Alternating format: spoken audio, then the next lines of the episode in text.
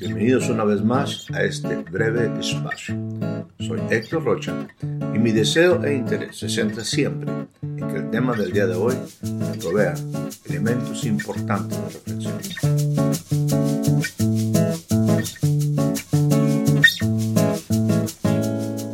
Bienvenido una vez más a este breve espacio. El día de hoy estaremos considerando una escritura que se encuentra en el Evangelio según San Lucas y estaremos leyendo el capítulo 19 a partir del versículo número 1.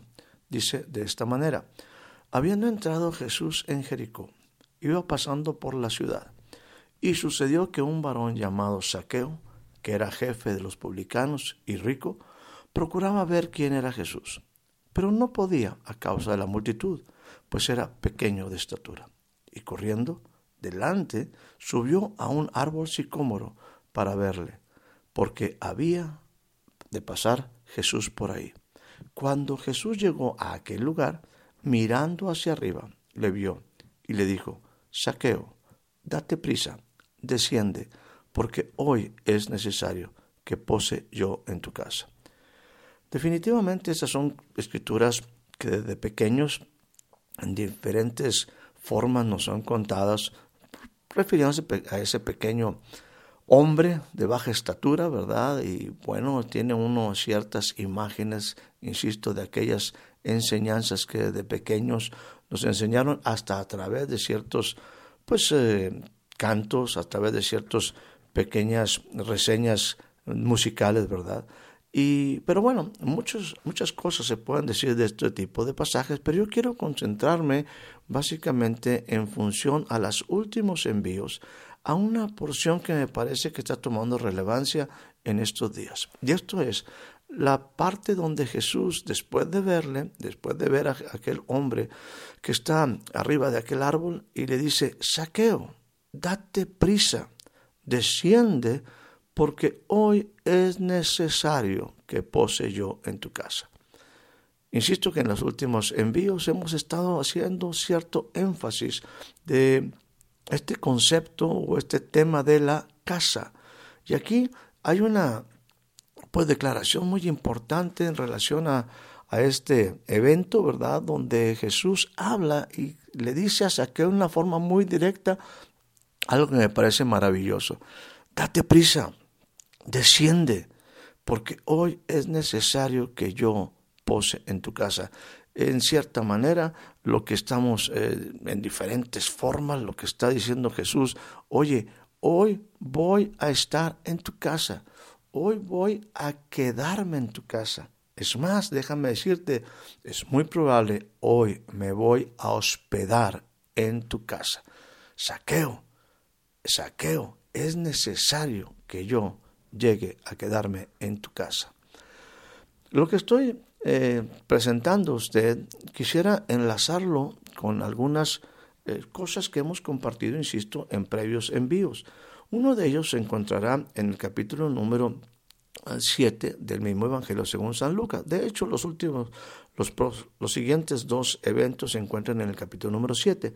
Uno de ellos es cuando eh, hemos hecho referencia al centurión, aquel hombre importante del ejército romano, ¿verdad? Que tenía un siervo que estaba pues enfermo y que bueno, en, en, lo que nos relata la historia hay un momento en que este hombre sabe y quiere conocer a Jesús y sabe que Jesús tiene la capacidad de sanar a su, a su siervo, a su amigo, ¿verdad?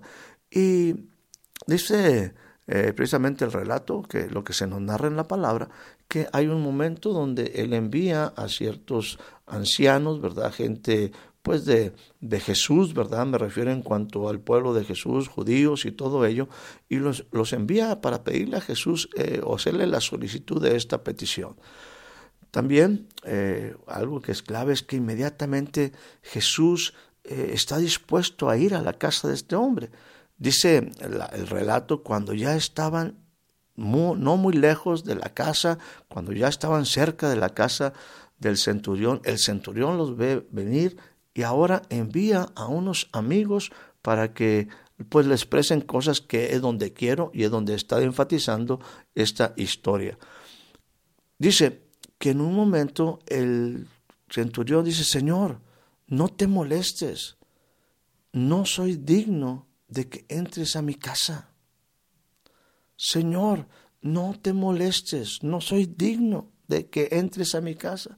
Fue la razón por la cual envié a estos ancianos, fue la razón por la que envié a estos amigos, porque yo no me tuve por digno de venir a ti.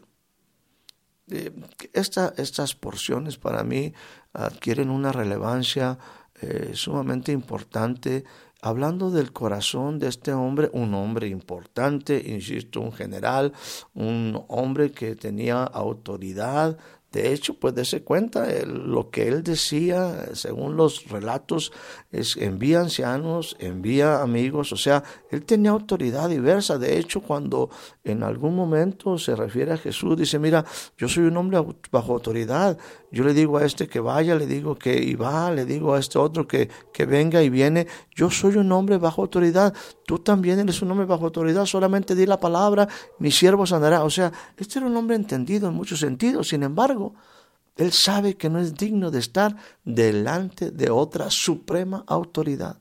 Y esto es Jesús. Y lo que es tremendo es que Él dice, no soy digno de que entres a mi casa y no soy ni siquiera digno de venir a ti. Por eso utilicé estas diferentes formas. En el mismo capítulo número 7, ahí alrededor del, capítulo, del versículo 36, nos narra también que hay otra, otro evento por ahí importante, donde un hombre llamado Simón, que era fariseo, él eh, invita a comer a Jesús y, le rogó que estuviera por ahí. Estuvo en una manera insistente pidiéndole que él aceptara venir a comer con él. Y Jesús estuvo dispuesto también a estar ahí, entró en la casa y se sentó a la mesa. A los usanza de los tiempos, de esos tiempos, eh, era sentarse al piso, ¿verdad? con los pies en, hacia la parte eh, de atrás, ¿verdad? O sea, el cuerpo hacia el frente, los pies quedaban en la parte de atrás. Y usted sabe, lo que estamos hablando aquí es de que en todo ese evento de repente aparece una mujer que, que, vamos a decir, rompe todos los esquemas sociales, una mujer en casa de un fariseo, en un evento que no es invitada. O sea, esta mujer eh, toma un papel sumamente, pues, eh, relevante, ¿verdad? Y, y, esta es la mujer que, que soportando una serie de emociones, ¿verdad? Y con muchas cosas en su mente, con muchas cosas pasando en su espíritu, en su alma, finalmente llega y rompe en llanto, ¿verdad? Y, con esas lágrimas empieza a lavar los pies de Jesús y con sus cabellos empieza a secarlos, ¿verdad? Y bueno, no deja de besar los pies de Jesús y, y también ungirlos con, con aceite, ¿verdad? Y con un perfume. Y bueno, todo aquello acontece en esa casa de ese hombre llamado Simón el fariseo. Hay un momento en el que Simón se, que se da cuenta de lo que está pasando y bueno, empieza a cuestionar un poco o mucho el ministerio de Jesús. ¿Y qué es lo que dice? Si este fuera un profeta, se daría cuenta la clase de mujer, qué tipo de mujer es la que en un momento está ahí, pues haciendo estos actos, ¿verdad?, frente a él como estoy hablando de, no voy a entrar en todo el detalle como tampoco lo hice en anteriores, ¿verdad? Quiero enfatizar que en este instante, eh, vamos a decirlo de esta forma, que Simón no aprovechó en todo la presencia de Jesús en su casa. Simón pudo haber hecho mucho más de lo que hizo. Cuando en lugar de estar cuestionando, pues Jesús se refiere a él y, le dice, Simón, mira, esta mujer está actuando de esta forma porque es una mujer a la que mucho se le ha perdonado, por lo tanto mucho ama.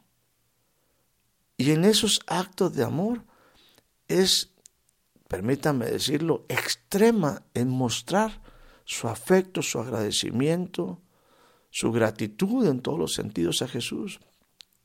Y entonces Jesús le habla directamente a este hombre, Simón, le dice, mira Simón, cuando yo entré en tu casa, número uno, tú me invitaste. Estuviste insistiendo, insistiendo en que yo viniera. Yo acepté y aquí estoy. Pero yo cuando entré, tú podías haberme lavado los pies, que de hecho era una costumbre de esos tiempos. Tú podías haberme dado un beso y no lo hiciste. Y tampoco me ungiste.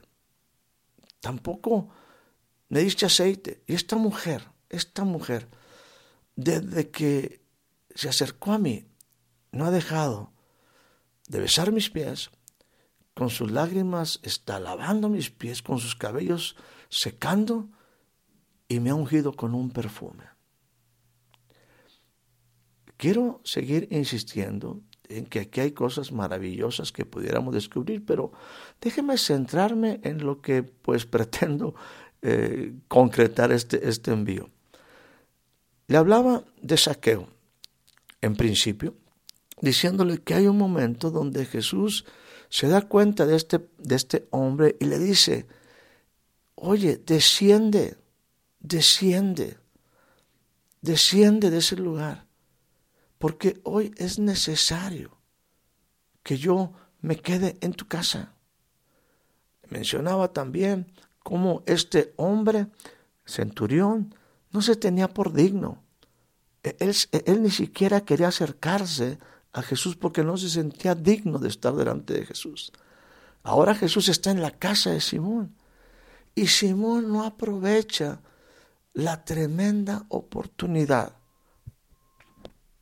de tener a Jesús en casa. Se quedó corto.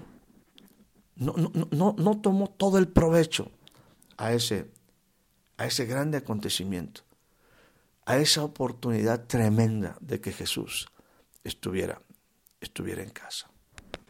También la escritura nos relata aquel hombre que su hija ah, había muerto, Jairo, y le ruega que entre, que entre a su casa. Jesús aceptó también y un gran milagro, un gran milagro se desarrolló, un gran milagro se manifestó en la hija de Jairo. Ella resucitó aunque estaba muerta.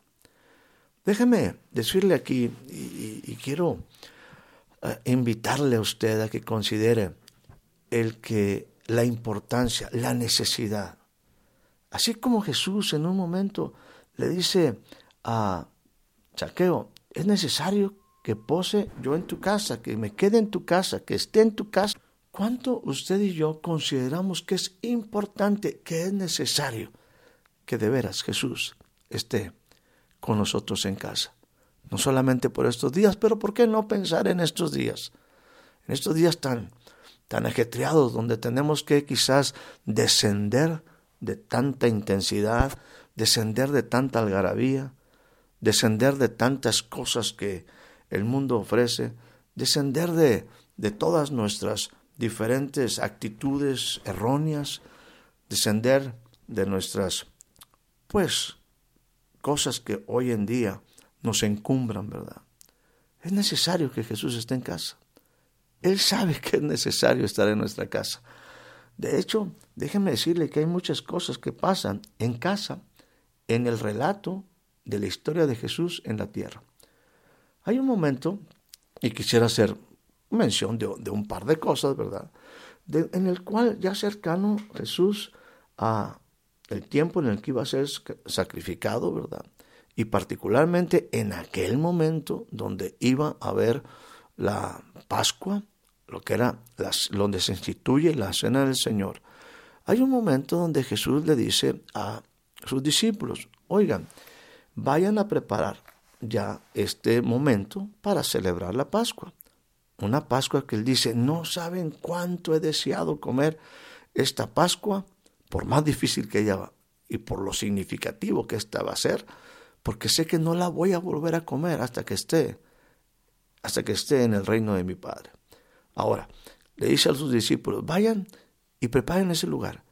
Y el relato también es, es interesante porque dice que ustedes van a ir a, a un lugar donde está Jesús después de relatarle a sus discípulos ciertas características de la casa que iban a encontrar me refiero en cuanto que iban a encontrar un muchacho con un cántaro y con ciertos detalles, insisto, para ubicarlos en la casa. dice, díganle al padre de familia de esa casa. Díganle de esta manera, el maestro te dice, ¿dónde está el aposento, el espacio donde yo he de comer esa Pascua? O sea, que había un padre de familia, y aquí quiero hablarle al papá, como también quiero hablarle a la mujer, que es responsable de una casa, la importancia de tener esos espacios, esos lugares, esos momentos cuando Jesús requiere y quiere estar cumpliendo un propósito y llevando una palabra, la palabra de vida hacia adelante, aún en circunstancias difíciles o en momentos cruciales, como fue este tiempo donde Jesús iba a celebrar la Pascua con sus discípulos. Y encontró un hombre y le dice, el maestro te dice, los discípulos encontraron a aquel padre de familia, ¿dónde está el lugar? ¿Dónde está el lugar? ¿Dónde está el espacio? ¿Dónde está el aposento? Donde he de comer esta Pascua, donde he deseado comer y cenar, y cenar con mis discípulos.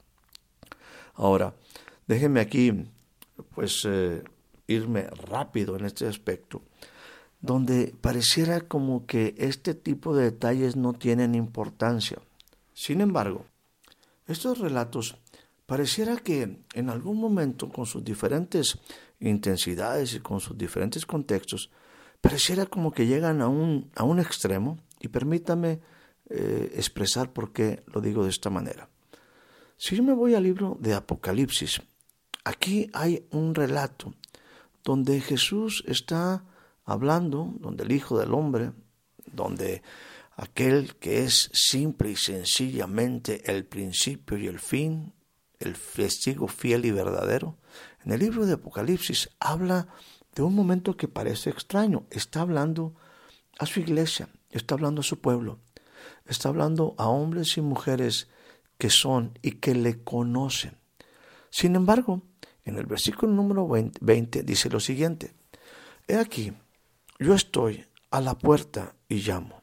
Es Jesús hablando. Es el Hijo de Dios hablando. Es el Verbo encarnado.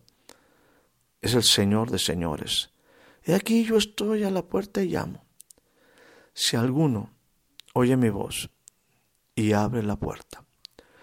En estos días quizás es complicado por la intensidad misma, por tantas festividades, por tantos eventos, por tantos ruidos, por tantas cosas en las que nos vemos envueltos, por tantas situaciones que llenan estos días. Bueno, Jesús dice, bueno, yo esperaría que alguien estuviera escuchando que yo estoy llamando, que yo estoy a la puerta y que estoy llamando. Que si alguno oye mi voz, oye mi voz y abre la puerta, sepa que yo voy a entrar a Él y voy a cenar con Él y Él conmigo. A ver, ahora es Jesús como que está rogando, como que está dando una oportunidad para aquellos que en un momento oyen su voz y están dispuestos a abrir la puerta. Es Él el que está ahora llamando a una casa, a la puerta de nuestra vida, a la puerta de estos espacios, a la puerta de estos tiempos, llamando. ¿Por qué? Porque aquí hay una actitud que, insisto, pareciera como que en algún momento, quizás un poco como aquel Simón, que era rico, también como el caso de un saqueo, que era rico, como aquel hombre importante, que era el centurión, gente que podía decir, tú dices, yo soy rico, me he enriquecido y no tengo necesidad de ninguna cosa. Jesús, sin embargo, dice, no sabes que tú, que tú cuando no estoy contigo, que tú cuando yo no soy parte de tu vida, cuando no soy parte de tu casa, no eres más que un desventurado, un miserable, un pobre, ciego y hasta desnudo.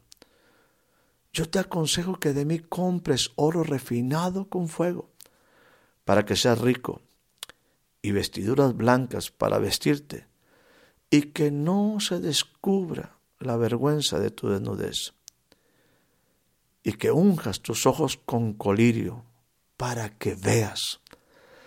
Bueno, mi estimado, lo que está pasando aquí es, insisto, un extremo comparado con aquellos momentos de la historia, ¿verdad? Cuando la gente rogaba que Jesús estuviera pues en sus casas, que, que un tiempo de, de comunión, de, de cena, de, de, compartir el pan, que estuviera ahí, que su presencia en algún momento fuera tan clara, tan evidente, tan necesaria, tan necesaria eh, en, en nuestras casas.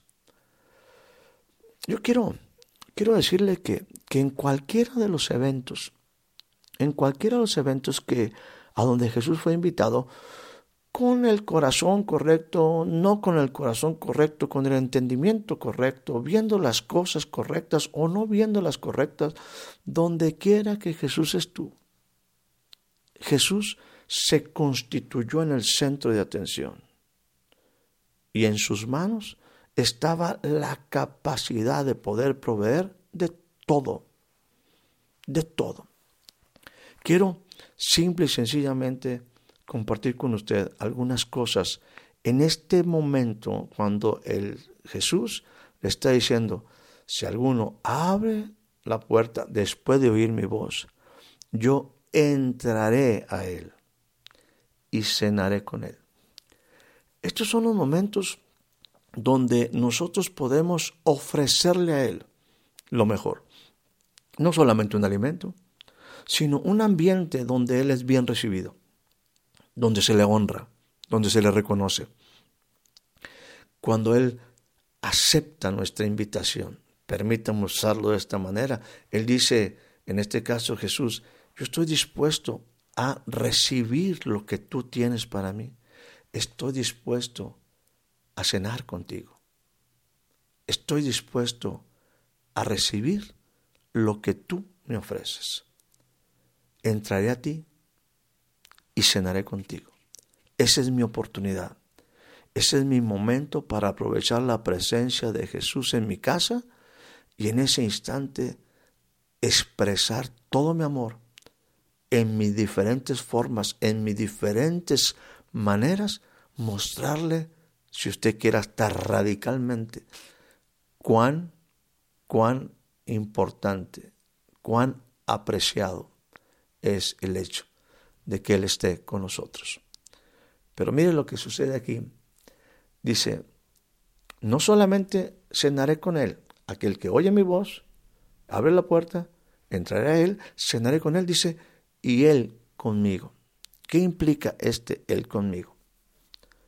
implica que Jesús, insisto, nuevamente toma, también en nuestro caso, el centro de atención y quizás empieza a abrir su boca en medio, en medio de aquella reunión a la que él ahora está deseando, deseando expresar su interés, como quizás en el caso de Saqueo es necesario que yo more en tu casa?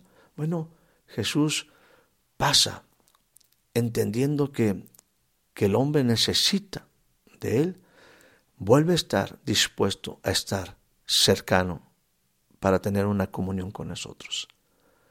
En ese momento Jesús toma ese papel relevante y de su boca empiezan a salir palabras que son espíritu y son vida. Él tiene algo de lo que yo puedo tomar tiene alimento con el cual yo puedo, yo puedo disfrutar de una cena con Él. Él conmigo. Es lo que Jesús dice. No solamente yo voy a cenar con Él, sino yo voy a hacer también que Él cene conmigo. Quizás pudiera decir cosas como esta. Yo soy el pan de vida. El que viene a mí nunca tendrá hambre. Y el que en mí cree, no tendrá sed jamás. Jamás. Mis palabras pueden alimentar tu vida. Mis palabras definitivamente van a darle sentido a tu vida, de tal manera de que verdaderamente seas rico, que tengas, que seas bienaventurado, que no seas un miserable, que no seas corto de vista, que no seas ciego, sino que te vistas quizás como en un momento, dice, como los lirios del campo. Sin embargo, más, mejor que los lirios del campo, ¿verdad? Bueno, esto es la relación con Jesús, es la relación con Dios. Y Él está dispuesto, dispuesto a tener una comunión con nosotros, a tener una comunión intensa. Eso es lo que en un momento yo quisiera dejarte en estos o para estos días o en estos días, ¿verdad? Permítame ser muy muy sencillo en decirte que ojalá, como en el caso de un saqueo, que descendamos de nuestras muchas actividades, de muchas cosas que hacemos en estos días. Tomemos un momento de tranquilidad, dejemos los afanes, la intensidad de, insisto, de los ajetreos de estos días, porque es necesario que Él se quede en nuestra casa. Y Él lo quiere hacer. Quizás tú eres saqueo, quizás tú eres ese hombre, o quizás eres una mujer que tienes una casa, que eres responsable de una casa. Todos nosotros tenemos que entender que es importantísimo, es necesario que abramos la puerta para que Jesús se quede en casa, que provoquemos el espacio, que produzcamos el ambiente, para que Él se quede no solamente un día, sino que ahí haga de Él, de nosotros, de nuestra casa, de nuestros tiempos, de nuestros espacios, su habitación. Es necesario que Él esté con nosotros. Y más allá de que muchas veces nosotros pues no lo entendemos y nos perdemos y salimos a, a la vida, ¿verdad? Considerando o pensando que vamos a hacer todas las cosas de una manera, vivir una vida con intensidad y nos damos cuenta que al final pues estamos vacíos, estamos huecos. Por otra parte hay algunos que decimos, bueno, desde que yo lo acepté, Él está conmigo. Mi estimado, mi amada mujer, mi, estimado amigo, déjame decirte, no, no nos conformemos, no pensemos que, que somos dignos de que Él esté con nosotros. Él quiere estar con nosotros porque nos ama, pero es es Dios. Es Él el que en un instante quiere definitivamente esta relación, quiere que sea una relación mucho más intensa, mucho más de propósito, mucho más de destino. No solamente el llenar un espacio, sino ser el centro de la vida. No solamente el tener un momento, sino ser Él la vida que nosotros debemos de vivir. Él nos hace parte de Él. Es ese momento de reciprocidad donde yo puedo decirle cuán importante es para mí. Así Él piensa que es necesario estar en mi casa. Pero yo quiero decirte, yo tengo que rogarle. Y tengo que expresar mi gratitud. Y tengo que mostrarme con honra hacia Él para que Él esté conmigo. Créeme que Él está dispuesto, nada más está esperando que alguien oiga su voz, que le abra la puerta y que volvamos, que descendamos, que, que, que, volvamos a estar en la intimidad con Él. Es necesario que Él esté con nosotros. Él sabe que es necesario para nuestra vida, si quiere que nuestra vida, si queremos que nuestra vida trascienda, déjame decirte, Él verdaderamente sabe lo que es necesario para nosotros. Yo quiero decirte que aproveches este momento, que cuando Él esté ahí,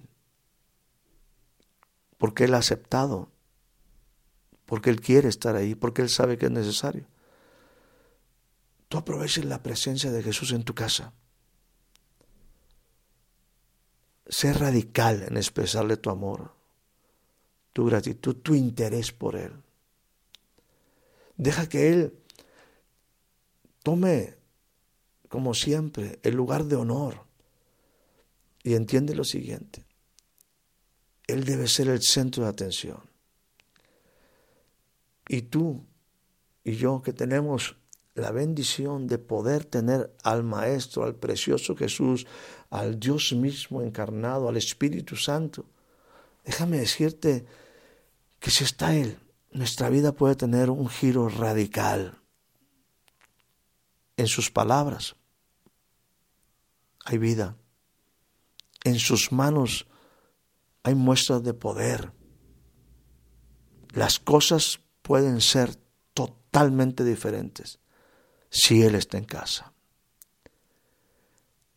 Es necesario que Él esté en casa. Abramos la puerta, oigamos su voz, honrémosle y terminaremos cenando, cenando con Él. Él satisfaciendo todas las necesidades de nuestra vida. Y ahí empezar a levantarse como un poderoso Salvador en la casa, en la casa de un siervo, en la casa de un hombre, de una mujer necesitado, necesitada. Ahí el Señor se levantará poderoso. Y si Él se levanta poderoso, todo lo que venga por delante no se comparará ni nos detendrá de cumplir el propósito para el cual hemos sido llamados. Jesús, Jesús, queremos escuchar tu voz. Entendemos que estás tocando a la puerta de nuestra vida, de nuestra casa, de nuestro tiempo, de nuestro espacio.